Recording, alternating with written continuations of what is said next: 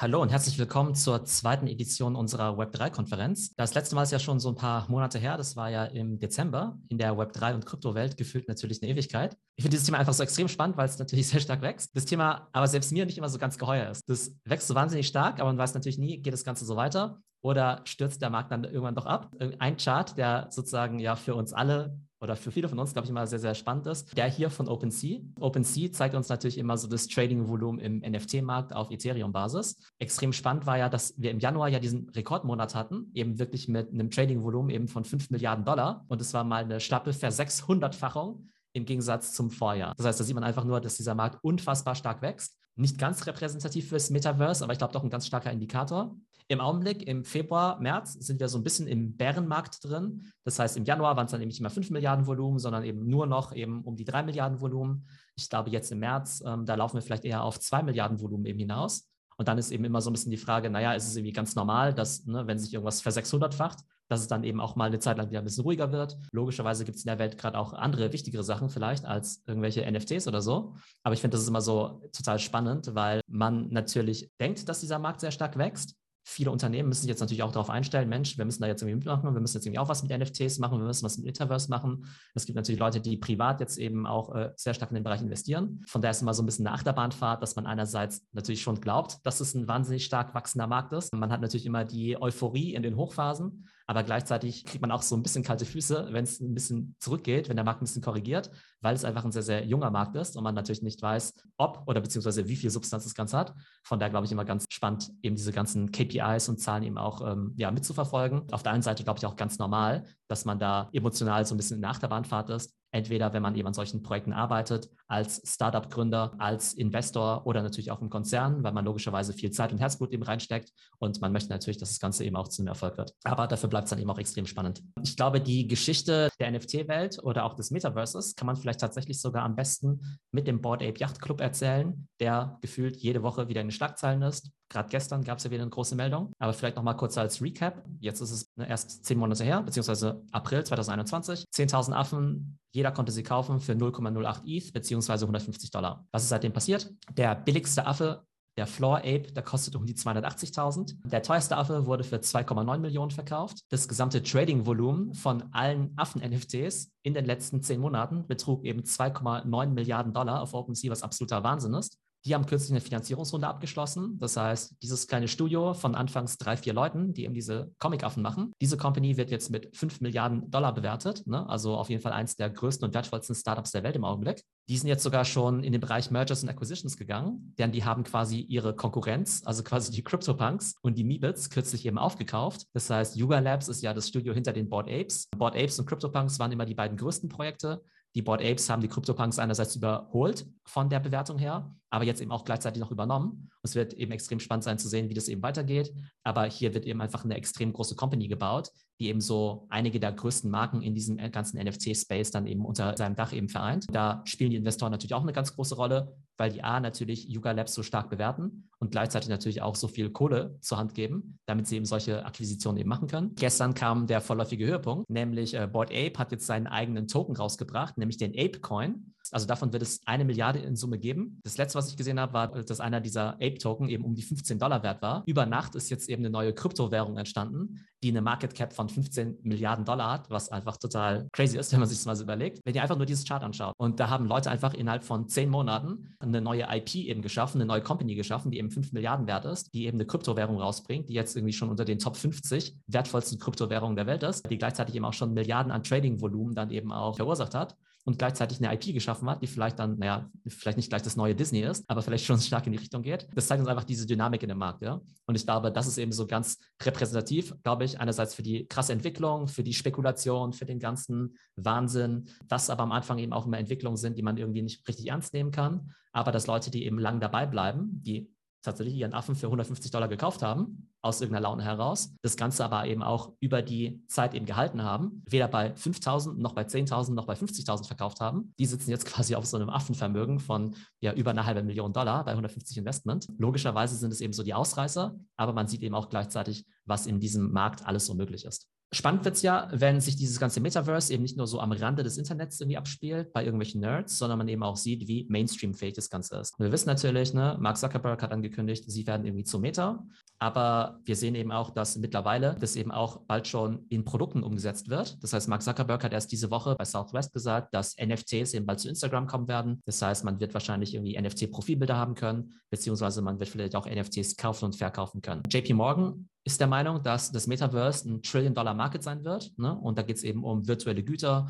um virtuelle Transaktionen, es geht um NFTs, es geht um äh, In-Game-Ad-Spending. Also JP Morgan ist der Meinung, dass es eine Riesen-Opportunity sein wird. Und dementsprechend wollen jetzt natürlich auch alle Brands in diesen Markt reinkommen. Und man sieht eben daran, dass äh, Microsoft dann eben sowohl dieses Work-Metaverse eben für sich besetzen möchte, als auch natürlich den ganzen Gaming-Bereich und sie ja unter anderem deshalb für 70 Milliarden dann eben auch Activision Blizzard übernommen haben. Wir sehen eben bei Twitter eben schon diese Integration eben von Profile Pictures, ne, dass eben man eben NFTs als Profilbilder machen kann. Salesforce wird in diesen ganzen Bereich NFTs einsteigen. Auch der Ex-Disney-CEO, der Bob Iger, ne, der investiert jetzt quasi auch schon in diesen ganzen äh, NFT- bzw. digitalen Avatar-Bereich.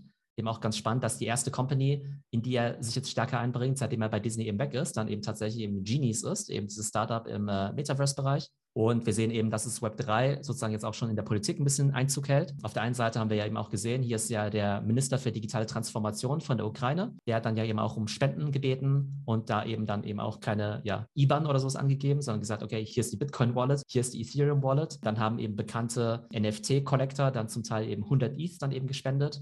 Ähm, einer hat einfach so einen CryptoPunk gespendet, eben für 200.000 Dollar. Der hat dann einfach das NFT in diese ähm, Crypto-Wallet der Ukraine eben übertragen. Und ich glaube, insgesamt sind da ja irgendwie zig Millionen eben auch an Spenden eben auch zusammengekommen.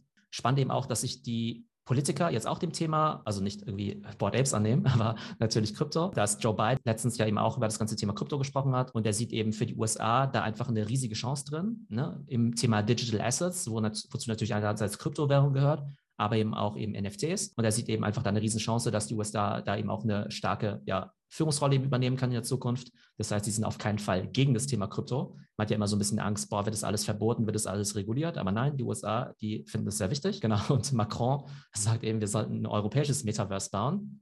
Ob das Ganze so viel Sinn macht, weiß ich jetzt nicht. Ne? Aber ich glaube, die Idee ist einfach, dass Europa da einfach den Anschluss diesmal nicht verpennen darf und nicht einfach sozusagen die ganzen Kerntechnologien der Zukunft äh, den USA überlassen darf, sondern da eben auch selbst aktiv werden muss. In dem Bereich Venture Capital fließt unfassbar viel Geld rein. Ne? Also das letzte Mal hatten wir dieses Chart gesehen, dass ja letztes Jahr unglaublich viel Geld reingeflossen ist in diesen ganzen Krypto- und Web3-Bereich. Aber es war eben vor allem durch ein, zwei Firmen eben getrieben, wie jetzt zum Beispiel Andreessen Horowitz, jetzt sehr, sehr viele Fonds eben nachlegen. Wir sehen eben schon, dass jetzt 15 Milliarden quasi jetzt schon an Kryptofonds geraced worden sind. Das heißt, Andreessen Horowitz hatte zuerst 2,2 Milliarden, haben jetzt nochmal 4,5 Milliarden nachgelegt. Paradigm ist ja eben auch riesig. Dann haben wir dann solche Player wie FTX da eben mit drin sind, aber eben auch, sagen wir mal, so relativ traditionelle Player, äh, wie zum Beispiel ein Bain Venture Capital, hat jetzt eben kürzlich auch einen Fonds in Höhe von 560 Millionen geraced. Also alle sehen da einfach eine extrem große Investment Opportunity. Die Frage ist eben, in welche Startups investieren die jetzt eigentlich? Wie werden diese Startups dann eben auch alle bewertet? Wir sehen eben einerseits, dass ne, sowas wie die Sandbox jetzt eben kürzlich eine Runde abgeschlossen hat, eine Finanzierungsrunde von 93 Millionen. Board Apes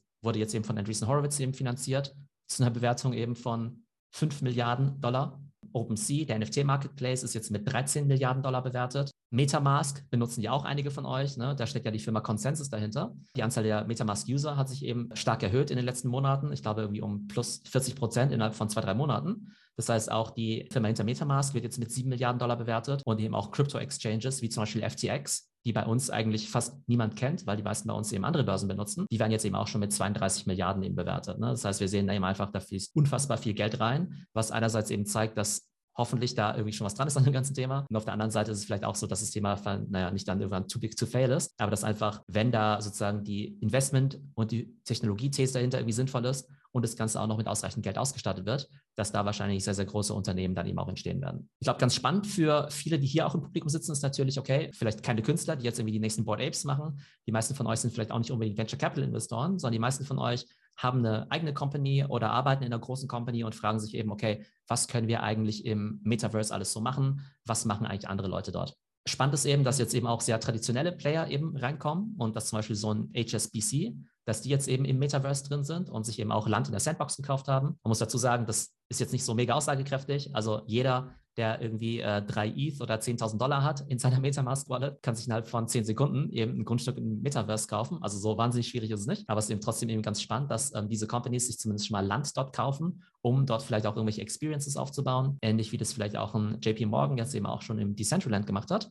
Wir sehen eben auch, dass ein KPMG sich jetzt dann zumindest auch schon mal im Bereich digitale Kunst eben engagiert und jetzt sich eben auch schon World of Women NFTs kauft, zum Beispiel eben für 25 ETH. Adidas ist natürlich ein sehr gutes Beispiel eben dafür, dass sie eben in diesem Bereich sehr aktiv sind. Und zwar haben die nicht nur recht erfolgreich eine NFT-Kollektion gelauncht, sondern die hat mittlerweile auch schon einiges an Trading-Volumen verursacht. Am Initial hat, glaube ich, dieses Adidas NFT ja, glaube ich, irgendwie so 600 Dollar gekostet. Im Augenblick muss man mindestens schon mal 3000 Dollar auf OpenSea dafür hinlegen. Und das Trading-Volumen von diesem Adidas NFT war bislang eben schon 80 Millionen Dollar. Das heißt, ähm, wenn das Adidas Management vielleicht zu Beginn vielleicht noch nicht hundertprozentig davon überzeugt war, dass es was wird, ist, glaube ich, jetzt schon mal ein ganz guter ähm, Proof of Concept, glaube ich.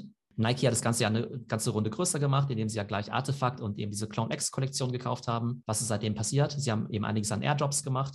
Man weiß noch nicht so richtig, was eben dahinter steckt. Aber die ganzen Clone X-Besitzer, die haben jetzt ja diese ganzen äh, Boxen eben bekommen die sich in den nächsten Tagen oder Wochen dann eben öffnen werden. Und dann gibt es eben auch noch sozusagen eine Art Nike Metaverse. Das heißt, es gibt hier solche Branded Spaces von Nike, wo Leute quasi dann eben Showrooms oder Wohnungen einrichten können. Diese Nike NFTs, die es jetzt im Markt gibt, die haben im Augenblick eine Market Cap, also eine Bewertung von 350 Millionen Dollar, wenn man sozusagen einfach mal ne, sozusagen diese 20.000 Boxen eben dazu zählt und eben deren Marktwert eben gerade anschaut weil eben eine von diesen Nike-Boxen im Augenblick auch um die 14.000 Dollar wert ist. Ne, und mittlerweile ist es so, dass ja fast jeder Brand da fast schon am Start ist. Das gehört ja fast schon zum guten Ton. Ne, das heißt, ein äh, Gucci ist jetzt eben mit äh, Super Plastic dann eben auch hier mit dabei. Die haben eine Kooperation gemacht. Wir haben, sehen eben einen Hugo Boss, die sich macht ja irgendwie auch Sinn, ne? mit Boss Beauties eben zusammengetan haben. Und wir sehen eben auch, dass Puma mittlerweile eben auch hier sich äh, kein Puma, aber zumindest eine Cool Cat geholt hat und jetzt eben auch hier schon diese ETH-Domains hat. Ne? Das heißt, man sieht eben, ne, Brands springen auf den Zug eben auf. Natürlich ist sich noch nicht so jeder hundertprozentig sicher, was man damit machen soll.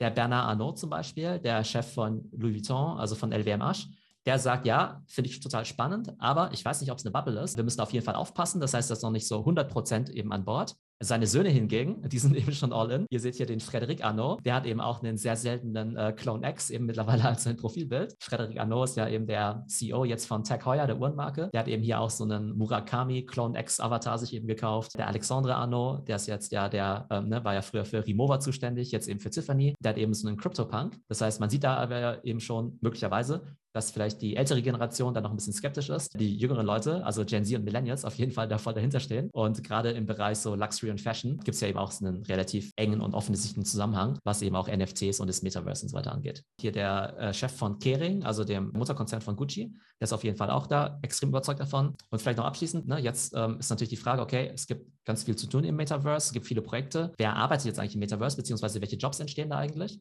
Hier eine ganz spannende Auflistung. Die Jobs im Metaverse werden sein Discord-Mod, Virtual Event Organizer, Virtual Land Broker, also Immobilienmakler, Community Manager, Artists oder auch Blockchain-Developer. Firmen wie Consensus ne, mit ihrer 7 Milliarden Bewertung, die wollen natürlich jetzt hunderte von Leuten einstellen. Es gibt eine riesige War for Talent. Also Startups wollen natürlich hier die Leute einstellen. Gleichzeitig wollen etablierte Companies eben auch das Talent haben. Das heißt, Nike sucht einen Director of Metaverse Engineering. Die beste Jobbeschreibung finde ich immer noch die von YouTube, weil YouTube sucht jetzt eben einen Web3 Director. Wenn ihr die Job Description anschaut, dann steht da eben drin, dass man Erfahrung darin haben muss, eben NFTs zu kaufen und zu verkaufen. Ja? Das heißt eben nicht mehr nur so ein Nerd-Thema oder nicht mehr nur was für Zocker, sondern tatsächlich eben schon in einer richtigen Jobbeschreibung eben drin. Erfahrung im Kauf und Verkauf von NFTs finde ich eben ganz spannend. Disney hat jetzt eben auch schon sein Head of Metaverse und ich glaube, eine der spannendsten Rollen in Zukunft wird eben der CMO sein und zwar nicht der Chief Marketing Officer, sondern der, der, Chief Metaverse Officer. Also bin äh, echt gespannt, wann das eben sozusagen zu einem gängigen Jobtitel sein wird. Vor ein paar Jahren gab es ja irgendwie sowas wie CDO, Chief Digital Officer und so weiter.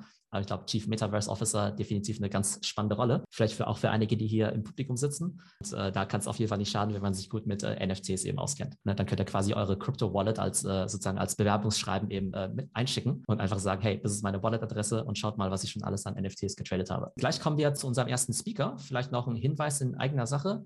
Ähm, falls euch diese ganzen Themen interessieren, es wird in drei Wochen eben auch eine Web3 Masterclass geben. Die wird vom 4. bis 6. April sein. Das heißt, da wird es eben einerseits darum gehen, wie eben Brands eben auch Strategien rund ums Metaverse eben entwerfen können, ähm, wie man eben Metaverse-Marketing macht auf Plattformen wie Discord, wie man eben OpenSea eben auch macht, aber eben auch ganz spannend für Companies, wie sollen wir eigentlich NFTs eben vielleicht auch für unser eigenes Unternehmen eben einsetzen. Ne? Wie können wir digitale Experiences und Güter auch im Metaverse verkaufen? Ihr werdet eben lernen, wie man das ganze Thema NFT-Investment dann eben auch macht. Also dann eben drei Sessions, 4. bis 6. April. Falls ihr euch dafür interessiert, gerne reinschauen. Genau, und ansonsten, falls ihr noch nicht in unserem Discord äh, drin seid, discord.trends.fm, da könnt ihr gerne reinschauen. Also da unterhalten wir uns ja quasi täglich immer über diese ganzen Spaß. Discord ist ja einfach ein extrem spannender Kanal, um sich einerseits über solche Themen auszutauschen, aber eben auch um ganz viel eben dazu zu lernen. Also dieses Wissen einfach ex sich extrem schnell entwickelt und es ist einfach immer sehr gut ist, wenn man eben eine Community hat, die sich dann eben auch ähm, in solchen Nischenthemen eben auch gut auskennt.